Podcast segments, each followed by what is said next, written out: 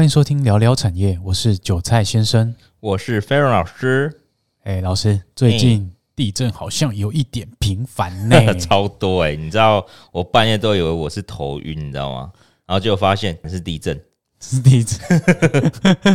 这么恐怖，超夸张！而且我家在高楼层，那你就超晃？我记得我之前在十二楼的时候，那个晃起来那个灯呢、啊，感觉要飞出去那种概念，坐那种海盗船。我家的灯是吊影式的，影视灯，对，吊影式的就两根线。啊，他就直接左右前后 晃来晃去，很怕它掉下来。对啊，看来品质应该买的还不错。OK，那最近这个频繁的一个地质运动，就让我来牵强一下。嗯，就是我们的护国神山台积电啊，它在十月中宣布要下调它今年的一个资本支出两成。对，所以呢，它的股价也就应声跌破了四百四百大关哦。近期它的低点甚至有到三百七十块。对。那我们在上一集那个十一月财经大小事的时候，默默兵哥跟飞老师已经有对台积电的法说做了一些看法的说明。嗯，那它在先进制程上面一样非常具有它的竞争力。对，未来的一个发展方向就会走到 HPC。那像手持装置啊，或是电脑晶片这一种已经趋近成熟的占比会逐渐降低。所以啊，就是这里就主要想问一下老师说，晶圆代工啊，在下调资本支出这个部分。对整体的产业会造成什么样的影响？基本上，晶圆代工它去调降资本支出，对于整个产业来说是好事情。那因为整个产业啊，它已经出现了一个空闲的产能的一个状况。那如果你还持续增加这样的一个产能哦，那对于这个产业来说，其实它的供需就变成是一个比较负面的一个影响性。那现在啊。很多的下游客户其实他们都在调整库存或是砍订单，真正的调整库存其实还没有开始，因为相关的 IC 设计厂商他们的货其实还是都持续塞到下游的通路上去去做销货的动作。对，所以等于真的通路商会发生问题是在明年的上半年开始。是，那明年上半年通路商在销货的一个状况下，还要观察今年的。圣诞节以及过年哦，中国的农历年过年，这里的消费旺季好不好？哦，所以如果现在又增加资本支出的话，好，这个厂持续扩下去，那整个半导体的修正时间可能会比原先大家想的还要长哦，因为原本大家认为明年上半年可能就有一个库存桥本完毕，就是 Q2 的部分，对，那下半年呢可能回归正轨。那如果现在你的产能又增加，那基本上哦，这样的一个产业的一个调整时间，绝对是到明年年底。那再来的部分哦，调降资本支出哦，好处是什么？第一个，它可以保留现金，而且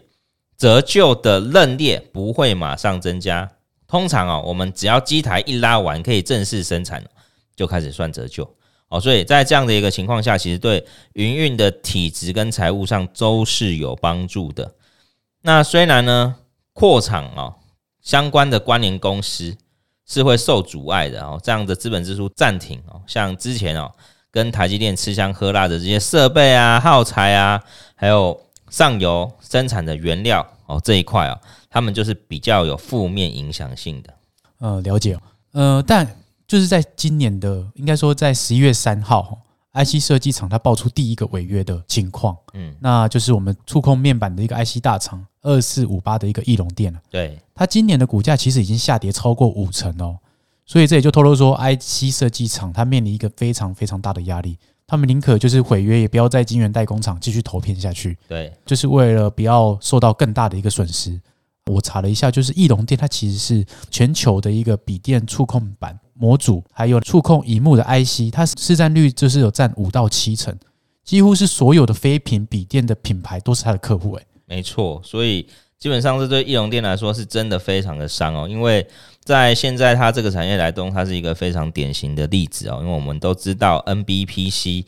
在今年调整库存的状况是会持续下去，而且明年 PC 或者是 NB 的一个出货量也会往下调，不会再像过去。哦，维持在历史高档的一个水准。那因为义隆电它主要做的触控的 IC 哦，就是我们现在 NB 上面常常用到移滑鼠的那个触控板，还有荧幕上液晶荧幕的触控。那再来部分还有指纹辨识，所以在这类的成长随着疫后退去之后哦，其实很容易就有库存累积的问题。那虽然义隆电他强调过去签这样的一个三年的长约，主要是确保产能无虑哦，但在这样的一个情况之下，可以看到是库存的去化跟消费型电子产品的淡旺季来比哦，在明年的状况可能还是会更加疲弱，所以他现在持续增加这些的订单。是会有压力的。那另外一部分就是他签的这三年合约的价格很贵哦，所以不如就毁约吧。毁约之后哦，他把这样的一个影响性降到最低之后，他重新采用的新的一个订单的毛利可能还会比较好一些哦。所以第四季他解除合约赔偿违约金的状况来说，公司有讲哦，大概就是小赚小赔的一个状况哦。所以前三季来说，大概还是有七元上下啦。那整体来看呢，我们还是要留意它第三季公布的一个财务报表里面，资产负债表里面整个库存的金额哦，到底剩多少，以及库存的周转天数哦，在未来会不会持续的哦回到比较正常的水准？那如果到明年上半年这个金额跟水准都还没有去做一个比较大幅度的修正，那 NB 这个产业可能还会再拉长一段时间。是，那其实就是义隆电，它这部分已经在它的本益比上面已经有反应过来，它本益比越降越低了。那在那个义隆电，它在隔天就是开低之后啊，虽然说它爆大量，但其实它股价是收一根长下影线的红 K，会不会又是所谓的利空出尽这种情况？好，那假设其实基本上我们看到公司讲第四季的损益是两平的一个状态的话。前三季七元多，以过去义隆电的配息政策，大概也接近百分之八十哦，所以整体以目前股价来看哦，七趴多的一个殖利率，所以短线上市场就认为哦，这个已经跌深了，应该要反弹。那这个反弹幅度可能就像面板哦，它在底部打一下去反弹，但是如果我们再把时间转到明年上半年，你可能就要注意，只要年报一结束，明年的获利是往下修正的话。公司的评价可能还会被下调哦，所以这个部分哦，短线上来说，大概就是一个技术面的一个反弹，压力区可能就在季线上下。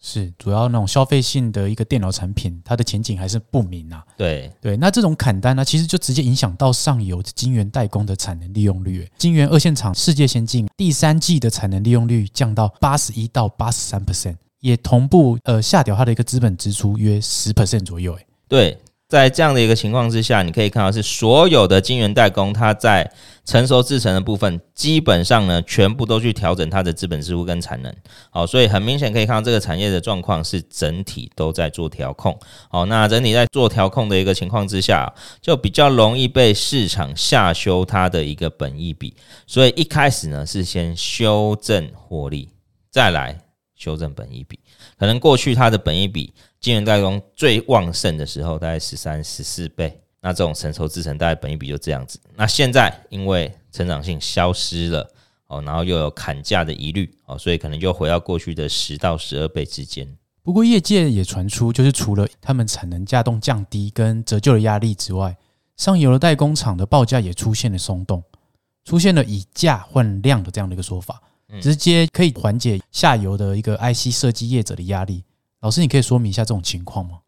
好，这样的说法基本上是因为晶圆代工哦，它的一个产能利用率不足的话哦，在于过去哦，它是因为营收规模经济所造就这样的一个高毛利表现就会消失，而且过去啊，在这样的一个产能利用率满载的情况之下，它挑单接而且涨价哦，涨价可以接受的，那我就先做你的单。好，所以在这样的情况之下，过去的毛利率是非常好的。现在呢，晶圆代工的资本支出是非常重哦。这几年因为需求还是持续在的扩资本支出，所以一旦营收大幅度的下滑，好，基本上毛利率它的一个下降幅度是会非常快速的。所以在明年的部分，大家要特别留意哦，这些晶圆代工的毛利率，尤其是成熟制程，它下降的幅度。哦，是非常快的，只要营收是双位数字衰退，那再来上游的晶圆代工，它现在为了确保产能以及稼动率的一个哦状况哦，因此降价的声音目前重新传出来，你可以重新议价，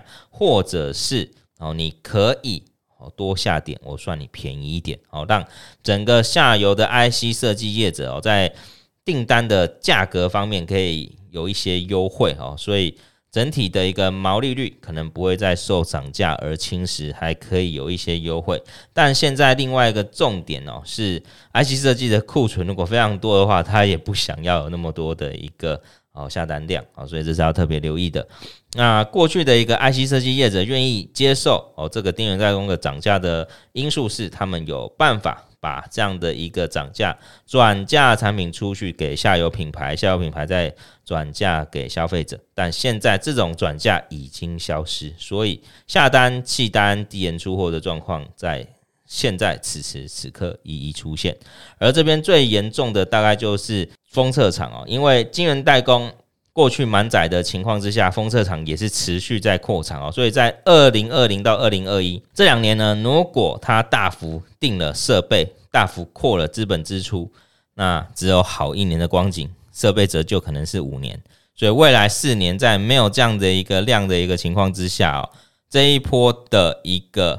毛利率到这里就接近尾声哦，在这些封测厂的身上，后续的一个。毛利率可能还会比疫情前还要来得差，那最主要就是折旧的压力相当的大哦，所以这个部分是要去观察后续封测厂这几年涨价涨很凶的，挑单接的又扩很多的哦，都是要小心的哦，这些类股要特别注意一下。所以说，因为扩厂就是为了维持一定的程度的一个价动，上游它整体的一个晶圆价格就开始松动了。让下游这些厂商，只要你提供有相当程度的一个量，价格就好谈，对吧？对，没错啊，毕竟少赚一点还是可以活啊，但是没订单就不能活，大家还是要过生活的。没错，哎，老师，嗯，一定有很多听众啊，他想要知道排骨的底在哪里？呃，但是它整个范围啊，或者说整体的半导体产业实在太广了，我就先收敛到小一点。问问老师要怎么判断台积电的底会在哪里？因为毕竟台股它是一个加权指数啊，所以如果台积电能够回升的话，那大盘它基本上也有一定的强度吧？对，没错。那基本上我觉得台积电它现在的股利政策啊，大概是接近五成啊。那以今年三十六块、三十七块的 EPS 来计算，基本上哦，今年的现金股利应该是有机会配到十八块。哦，那如果以十八块来看，美国十年期公债殖利率抓四 percent，哦，台积电大概就会用五趴来算的话，其实三百六十元大概就是它的一个底部的保护层。哦，那如果台积电它未来可以把股利政策提高到五成以上，那台积电底部就可以往上抬哦。不过最近刚公布的第三季的一个鼓励政策哦，它维持原有的鼓励政策配发水准，那这也会让市场疑虑哦，就是今年的鼓励政策的配发是否会下降？因为过去已经从六成降到五成，然后再降到四十七趴，现在如果哦今年度第四季的一个鼓励政策没有再往上拉的话，哦，那对于台积电来说，它的鼓励政策的配发率可能就掉到三成多，快四成哦，这个配发率是非常低的。那在这次股东会上哦，台积电也有提及哦，如果未来鼓励政策要增加哦，第一个就是不再成长，第二个下修资本支出，第三个哦就是它未来没有成长功能，它才会这么做。是，所以主要就是台积电，它还是想要保留大部分的现金来去做一个就是扩产能的一个动作，或者说是它现在全球化经营的一个概念。对，那老师，你刚刚是用所谓的一个发放股利的角度来看它的合理股价，就是假设你已经认为它会发十八块的股利，再假设说我们能够长期持有二十年就能回本的一个概念角度去看，那相乘之后就会是一个三百六十块作为一个强劲的支撑这个概念。但是如果，台积电又有可以到三百六的话，那真的是就是哀鸿遍野了。对，可能台股又要去十年线哦。但这种状况哦，虽然现在是第四季，台股进入一个跌升反弹，哦，那台积电也弹上来了。但大家不要忘记哦，明年的上半年还是会有全球隐藏性的金融风暴的影影响。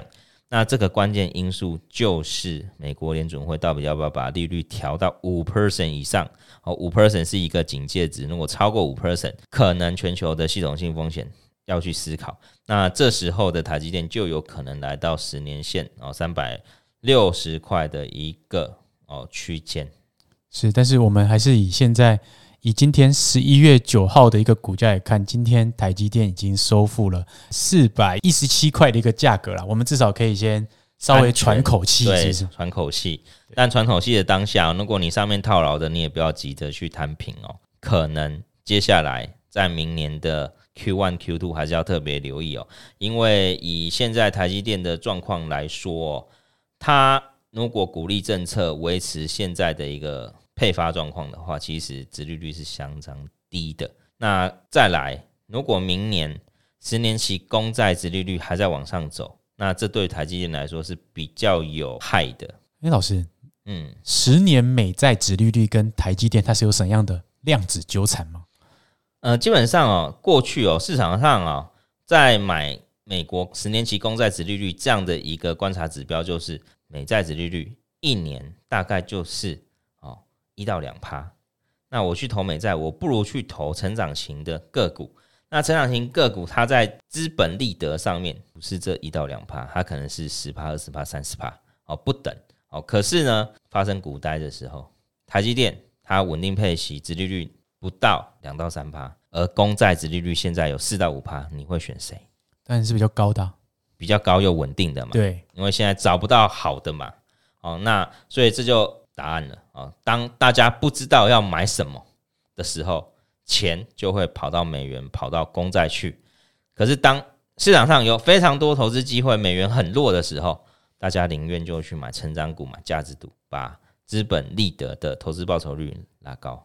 所以，甚至可能还存去银行里面去，去拿一些定存的概念。对，这个利率都非常高的。那最后我们可以看到的是，台积电。如果二零二三年最差的一季可能会落在 Q one，那第二季会稍微好一点。下半年 Intel 新的制程、新的需求会起来，哦，所以明年台积电看起来是可以逐季成长的啊。下半年可能就是台股非常有机会表现的空间，因为毕竟从今年的第二季到明年的第三季，修正幅度已经够大了。了解。那主要就是在先进制程的一个保护下，加上它一个下游的库存，如果有修正的话，那半导体产业可能就可以恢复它一个正常或是健康的一个业态。对，可是在这边大家要留意哦，只是恢复正常哦，不是成长哦。是，所以还要再算算看，说它近年近几年的一个扩厂能不能够支撑它的一个业绩的一个部分，还有明年新的应用在哪里？了解，希望也能够搭上那个最近的一个选举行情啊，股市可以振奋一下人心。本集聊聊产业，我们就聊到这边，谢谢飞老师。有想了解其他的一个产业的听众啊，也不妨在下面留言来告诉我们，顺便给我们一个五星评价哦。谢谢大家，拜拜。